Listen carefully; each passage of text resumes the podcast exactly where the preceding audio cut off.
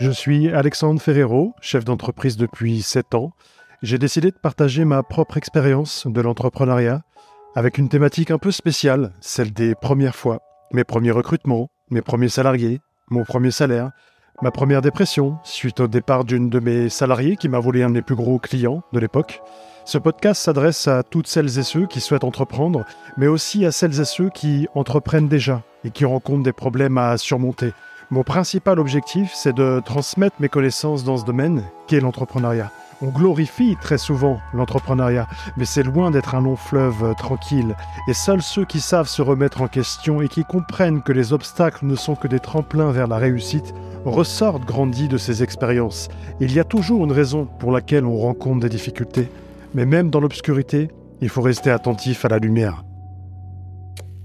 Salut tout le monde On va parler de mon premier clash avec un fournisseur. C'est un des épisodes les plus compliqués à détailler pour moi. Pourquoi? Parce que c'est un moment compliqué que j'ai vécu avec un fournisseur de matériel de téléphonie qui ne voulait rien savoir et surtout qui avait fait faillite. Je vais donc vous expliquer en détail les nombreuses relances que j'ai pu faire pour trouver des solutions afin de payer ce fournisseur, suite notamment à la pandémie que l'on a tous connue en 2020. Faut donc remonter en 2019. Mon entreprise, elle est en pleine croissance, on recrute beaucoup et j'avais envie d'avoir le meilleur matériel qui soit pour mes collaborateurs.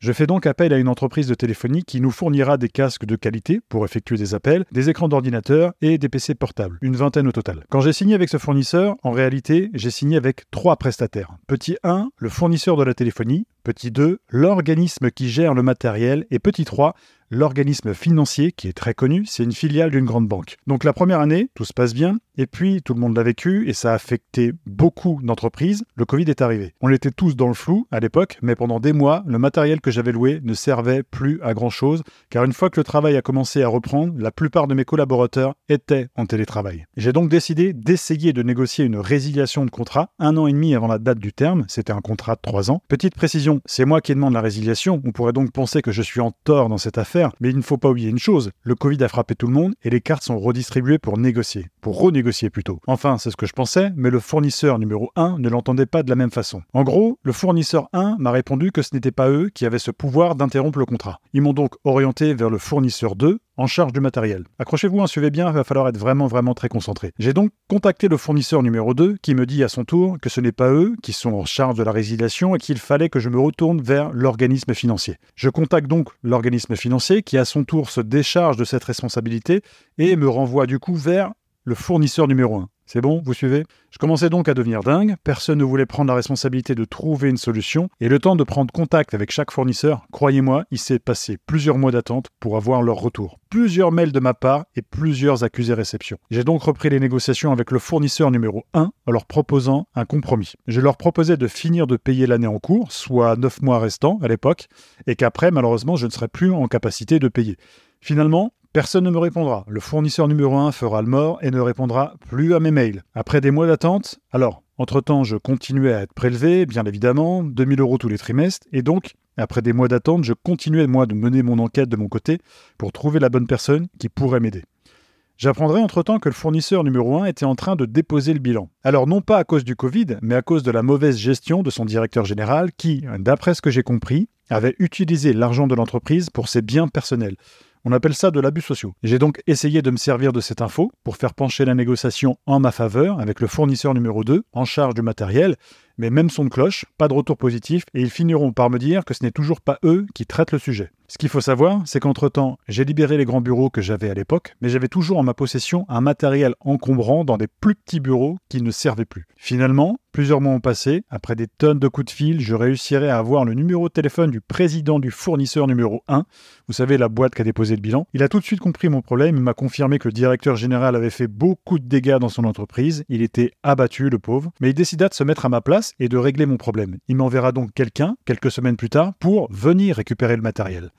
Ouf, j'étais débarrassé. Il contacta entre-temps l'organisme financier, donc la troisième société dans ce dossier, pour me demander de stopper le contrat. Mais en réalité, j'étais arrivé à terme du contrat et j'avais payé pendant un an et demi du matériel qui ne me servait plus. Et puis, trois mois plus tard, grosse surprise. La troisième société, l'organisme financier, m'a rappelé pour me dire que mon contrat était reparti pour trois ans et que je devais leur payer le premier trimestre car le prélèvement de 2000 euros avait été rejeté. Moi, J'avais anticipé ce cas de figure et je m'étais dit, ça a tellement été compliqué d'avoir quelqu'un dans leur processus mal géré que j'ai préféré changer de banque pour éviter qu'ils ne me prélèvent à nouveau. Au final, je réussirai avec beaucoup de mal à prouver que le contrat avait bien été interrompu et enfin enterrer cette histoire. C'est une histoire qui m'a beaucoup pesé en énergie et dont je me serais bien passé. Un entrepreneur, il a besoin de se concentrer sur des choses qui font avancer son entreprise et non sur des histoires de fournisseurs scrupuleux qui cherchent notamment à vous soutirer de l'argent. Le seul conseil que j'ai envie de vous donner avec mon histoire, c'est de vous protéger. On l'a bien vu, on n'est pas à l'abri d'une nouvelle pandémie et il faut donc anticiper et protéger ses arrières. Avec ce fournisseur, j'ai signé un prélèvement automatique sur mon compte. Ne faites pas Dites au fournisseur que vous ferez vous-même les virements. Si le fournisseur vous répond non, c'est obligatoire, c'est notre mode de fonctionnement, sachez que ce ne sont que des conneries. Vous pouvez bien sûr toujours négocier cette partie-là. Et dernier conseil, identifiez dès le départ les bons interlocuteurs. Ne prenez pas juste un fournisseur pour avoir du matériel, renseignez-vous sur l'entreprise et demandez à parler au gérant pour avoir plus d'informations notamment sur le fonctionnement de leur gestion avec les autres fournisseurs. J'espère que cet épisode vous a plu. Moi, cette mésaventure est derrière moi, mais je peux vous dire que j'en ai chié. Merci de votre fidélité et je vous dis donc à la semaine prochaine pour un nouvel épisode et j'ai même envie de dire le dernier épisode de la première saison. Salut tout le monde